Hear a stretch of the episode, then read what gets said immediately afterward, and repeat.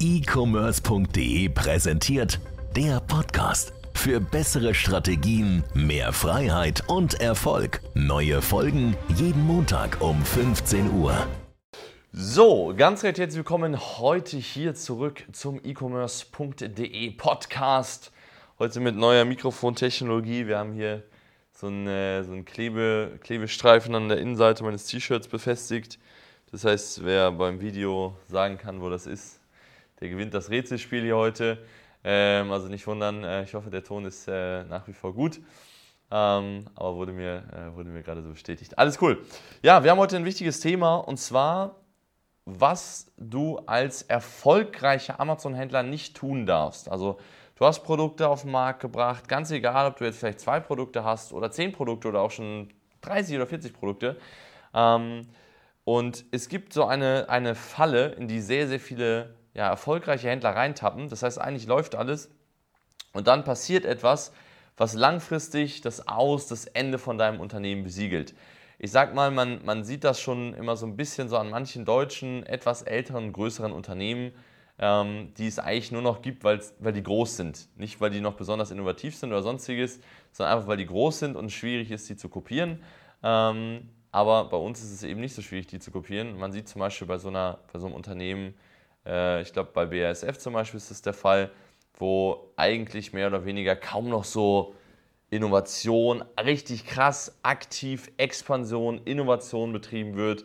Und klar, die wachsen trotzdem irgendwo weiter, einfach weil sie so gewaltig sind und weil die sich so gut positioniert haben halt am Anfang und so viel aufgebaut haben am Anfang, dass es sozusagen so die, die eigene Energie erzeugt, um trotzdem noch größer zu werden. Aber bei uns im Business ist das natürlich nicht so. Und ich habe einfach bei vielen Leuten, auch die zu uns gekommen sind oder zu uns kommen wollten und es teilweise dann auch nicht gemacht haben, äh, gesehen, dass oft, ja, sobald mal so der erste richtige Erfolg da ist, genau eben das passiert, nämlich aufgehört wird, innovativ zu denken. Ganz stumpf gesagt, du kennst es bestimmt auch, wenn du Amazon-Händler bist, hast du ja schon mal mit anderen Amazon-Händlern bestimmt unterhalten und so weiter und so fort. Und es gibt immer so diese Art von, von Händlern, die so den ganzen Tag irgendwelche Tipps und Tricks irgendwie so raussuchen. Ne? Also, keine Ahnung, hier haben wir einen neuen Hack und da haben wir irgendwie was Neues und ich habe das mal ausprobiert und ich habe das mal ausprobiert. So, und dann gibt es die Leute, die so gefühlt nie irgendwas ausprobieren. Beide können, by the way, erfolgreich sein. Ähm, es kann auch mal sein, dass jemand ultra viel ausprobiert und damit total unerfolgreich ist, weil er so oft Sachen ausprobiert, die nicht funktionieren, dass sie ihn am Ende in den Ruin äh, treibt. Aber eine Sache, die in der Regel immer langfristig dazu führt, dass man nicht mehr erfolgreich ist, ist, wenn man etwas aufgesetzt hat, ein Produkt. Wir nehmen jetzt einfach mal für ein Beispiel hier das gute alte Zwei-Personen-Zelt. Ja? Und es gibt so viele Leute, die hingehen, das Zelt performt jetzt bei 20.000 Euro Umsatz und man sieht so, hey, ich mache jetzt, ich schaffe es jetzt nicht über diese 20.000 Umsatz zu kommen. Und dann bleiben die und belassen das komplett, wie es ist und, und hoffen einfach darauf, dass es so weiterläuft oder dass es sich vielleicht irgendwann mal sogar steigert. Und in den meisten Fällen ist es aktuell sogar so, dass es gar nicht so krass nach unten geht, sondern meistens so gleichbleibender Umsatz ist, vielleicht mal 2000 weniger oder 2000 mehr. Jetzt vielleicht in den letzten ein, zwei Jahren durch die unruhigen, unruhigeren Zeiten vielleicht auch mal je nach Produkt Nische ein bisschen stärkere Schwankungen, aber eigentlich so, dass man sich so ungefähr irgendwo hält. So, und die Leute denken, sich irgendwo zu halten, ist in Ordnung. Aber du musst dir vorstellen, der Gesamtmarkt wächst ja auf Amazon und der wächst ja nach wie vor sehr stark oder ungewöhnlich stark. Also wir haben teilweise ja immer noch Wachstumsraten von äh, 70, 80, 90 Prozent in manchen Nischen. Über den gesamten Markt sind es, glaube ich, 20 Prozent, aber in manchen Nischen logischerweise ist das Wachstum jenseits davon. Zum Beispiel bei Zelten könnte ich mir gut vorstellen, habe ich zum Beispiel neulich mal äh, so einen Graph gezeigt, wie sich das Suchvolumen hat sich in den letzten vier Jahren von 20.000 auf über, auf über 50.000 mehr als verdoppelt. Das heißt, theoretisch hättest du mit einem und demselben Produkt, mit dem du vielleicht vor drei, vier Jahren 10.000, 15.000 gemacht hast, hättest du jetzt schon mindestens eigentlich 30.000 machen müssen, wenn du den gleichen Status beibehalten hattest, hättest. Machen aber viele nicht, weil man, wie gesagt, so ein Listing dann einfach auf dem Markt hat. Ab und zu vielleicht wird nochmal ein Titel was geändert oder es wird nochmal ein A-Plus-Inhalt dazugefügt oder so oder es werden nochmal so eine Kleinigkeit ergänzt aber so wirklich groß nochmal, hey, wir gehen hin, wir überarbeiten das nochmal komplett, wir passen das an, wir passen uns nochmal mehr an die Zielgruppe an, wir haben Erkenntnisse gesammelt aus den Verkäufen, aus den Bewertungen, wir passen das Produkt selbst nochmal an beim Hersteller und so weiter und so fort. Also sozusagen so eine aktive Modellpflege zu betreiben, machen die allerwenigsten. Dabei ist das eine Sache, die sich überall eigentlich in fast jedem Wirtschaftsbereich ähm, als sehr erfolgreich erwiesen hat. Zum Beispiel bei Autos, es wird immer Modellpflege betrieben. Das heißt, es kommt irgendwann ein neues Modell raus und es wäre jetzt zu aufwendig für die Autoentwickler, jedes Jahr oder alle zwei, drei Jahre ein neues Modell rauszubringen. Einmal weil die, die Entwicklungskosten für das Design, für die Produktion und so weiter sind zu hoch. Und deswegen kommt immer so eine Modellpflege. Ja, jeder kennt es zum Beispiel so Facelift oder sowas. Ja, da ist zum Beispiel das Design ist nochmal ein bisschen angepasst, nur grob. Von der inneren Seite ist Technologie etc. wird noch ein bisschen angepasst und so weiter und so fort, aber nichts Großes jetzt. Und genau so musst du dir das eigentlich auch vorstellen. Du bringst ein Produkt auf den Markt, das performt auf eine gewisse Art und Weise und dann solltest du eigentlich in regelmäßigen Abständen mal überlegen, hey, was kann ich denn jetzt tun, um diese Performance wirklich nochmal nach oben zu treiben? Weil es kommen auch, und das ist super wichtig, es kommen ja in regelmäßigen Abständen neue Möglichkeiten. Zum Beispiel jetzt aktuell, hat der eine oder andere mitbekommen, hat Amazon diese, dieses Premium A, also A EBC-Content, äh, gibt es jetzt die Möglichkeit für so gut wie jeden Händler eigentlich diesen Premium A äh, zu erwerben, wo man viel mehr Platz hat, wo man auch noch im A Videos zum Beispiel einbetten kann, ähm, wo man viel mehr, aus viel mehr Designs wählen kann und so weiter und so fort. Das zum Beispiel ist eine Sache, die ist neu. So, dann äh, war, was, was kam noch neu? Äh, zum Beispiel Markengeschichte war noch eine Sache, die jetzt neu war. Nur von Amazon sprechen wir gerade. Ne? Also Markengeschichte, Climate Pledge Friendly. Also gab so in den letzten, im letzten Jahr schon einige Dinge, die sozusagen fürs Listing nur einfach neu gekommen sind. So, dann zum Beispiel, wenn ich vor vier Jahren angefangen habe, habe ich vielleicht noch sehr auf Desktop alles optimiert, von den Bildern, von den Formaten her und so weiter und so fort. Jetzt ist schon viel geschiftet. Über die Hälfte der Leute kauft mobil ein. Das heißt, ich muss vielleicht mal gucken, okay, vielleicht optimiere ich meine Bilder mal eher auf mobile äh, äh, Sizes. Ähm, und die wenigsten machen das aber. Die wenigsten sind permanent dabei, sozusagen neue Sachen dafür zu machen oder mal ein neues Produktvideo zu drehen oder ähm, mal vielleicht sogar neue Bilder zu machen, mal zu schauen, was hat die Konkurrenz denn gemacht? Wie bin ich denn vielleicht inspiriert? Was habe ich denn an, an Möglichkeiten? Was, was, gibt es denn an Sachen, wo ich vielleicht auch extern nochmal zusätzliche ähm, Sichtbarkeit ge gewinnen kann? Und das sind Dinge, die kannst du teilweise am Anfang gar nicht machen, weil am Anfang zum Beispiel kein Influencer mit dir zusammenarbeiten will. Wenn du aber 500 oder 1000 Bewertungen hast, wollen auf einmal Leute mit dir zusammenarbeiten. Ja, am Anfang will vielleicht keine Nischenseite mit dir zusammenarbeiten. Wenn du aber 500 oder 1000 Bewertungen hast, die also sehen, hey, dein Produkt funktioniert, dein Produkt ist geil, dann wollen die auf einmal mit dir zusammenarbeiten und so weiter und so fort. Und da ist es wichtig, dass man immer, immer dran bleibt, weil, und das ist jetzt der entscheidende Punkt, der Aufwand dafür ist relativ gering.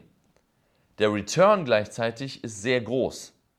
Das heißt, für funktionierende Produkte zusätzliche Sachen zu machen, also zusätzliche Marketingaktionen etc. zu machen, ist meistens sehr viel rentabler, als zu sagen, okay, was ist unser nächstes Produkt?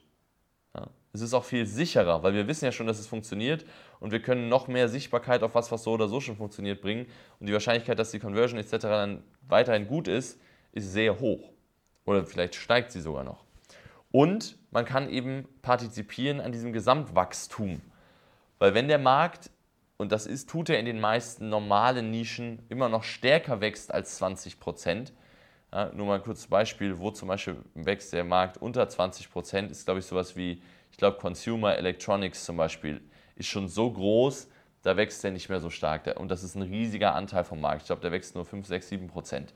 Also weil, weil äh, zum Beispiel immer mehr Leute bestellen halt auch so Drittprodukte auf Amazon, aber die Erstprodukte, also sowas wie Apple, iPhones zum Beispiel, wird wahrscheinlich nicht mehr großartig mehr gekauft als noch vor zwei Jahren.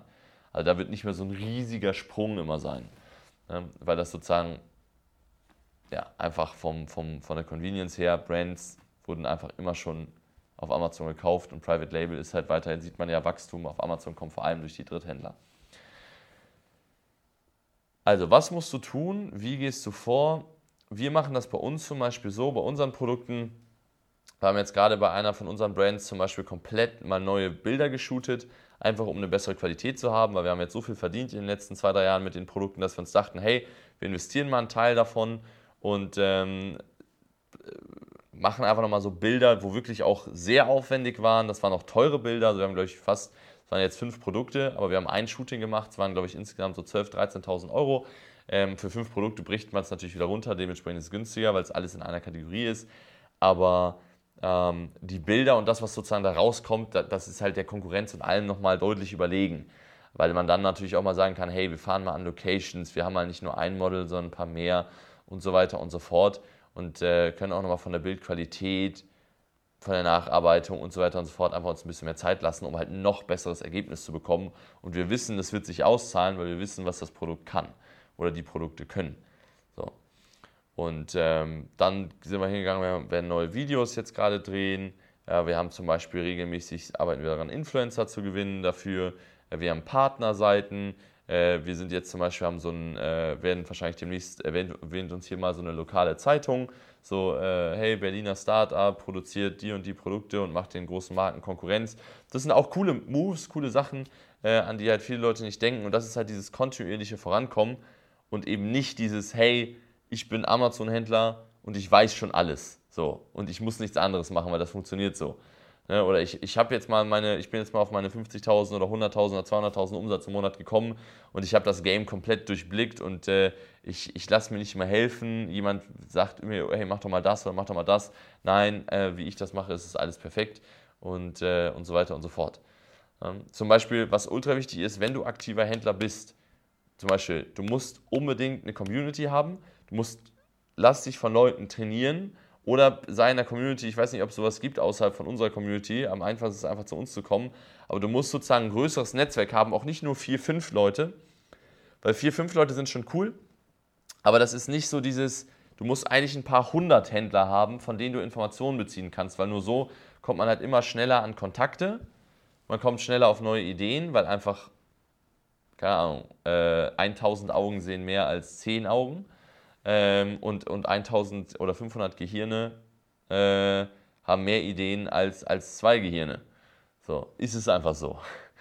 Ja, und äh, das ist halt ein riesiger Punkt, weil die Wahrscheinlichkeit, dass du aus deinem Produkt aus 20.000 Umsatz nochmal 40.000 machen kannst über die Zeit pro Monat, ist, ist viel höher und ist viel einfacher und es mit viel weniger Aufwand und Ausgaben verbunden, als wenn du ein neues Produkt versuchst, wo du wieder 20.000 Euro machst. Und das ist eigentlich so die, einer der wichtigsten Punkte und einer der Gründe, warum viele Amazon-Händler langfristig scheitern, weil sie eben genau das nicht tun, weil sie ein zu großes Ego haben, zu sehr von sich und ihrer eigenen Arbeit sozusagen überzeugt sind, was auch in Ordnung ist, davon überzeugt zu sein, aber man muss trotzdem immer offen bleiben für Neues, immer neuen Input holen. Ich zum Beispiel, wir gehen auch hin und lassen, ich gucke, wenn ein Coaching auf den Markt kommt, von einer Person, die jetzt seriös ist, wo ich weiß, ja, die ist selber erfolgreich, dann hole ich mir immer die Sachen. Ich hole mir immer die Sachen einfach nur, um da durchzugucken. In den meisten, wir sind halt dem Markt sehr weit voraus. Äh, in den meisten sind keine interessanten Sachen, aber manchmal ist nur eine einzige Sache dabei, wo ich wieder sage, ey, Bingo, hat sich gelohnt, hier ein paar tausend Euro wieder für, auf den Tisch zu legen. Weil wenn ich das für mich übernehme auf alle meine Produkte, plus natürlich, ich kann es an unsere Teilnehmer auch nochmal weitergeben, dann habe ich wieder so einen gigantischen Impact dadurch. Das war das 10- oder 20-fache Wert. Also, wenn du aktiv erfolgreich auf Amazon verkaufst, ähm, dann komm trotzdem gerne zu uns ins Training, denn genau dann können wir dir wahrscheinlich noch mehr und noch schneller helfen und mit noch kleineren Stellschrauben noch mehr erreichen. Bewirb dich dazu gerne auf www.ecommerce.de. Und ansonsten hoffe ich natürlich, diese Folge gibt auch vom Mindset wieder so einen Impuls, hey, was kann ich eigentlich noch machen? Was, was, wie kann ich noch mehr aus meinen Produkten rausholen? Und dann diesem Impuls auch zu folgen und das Ganze durchzuziehen. Also in dem Sinne, weiterhin gute Umsätze, viel Erfolg. Mein Name ist Niklas Spielmeier und wir sehen uns bis zum nächsten Mal. Bis dahin, macht's gut und ciao.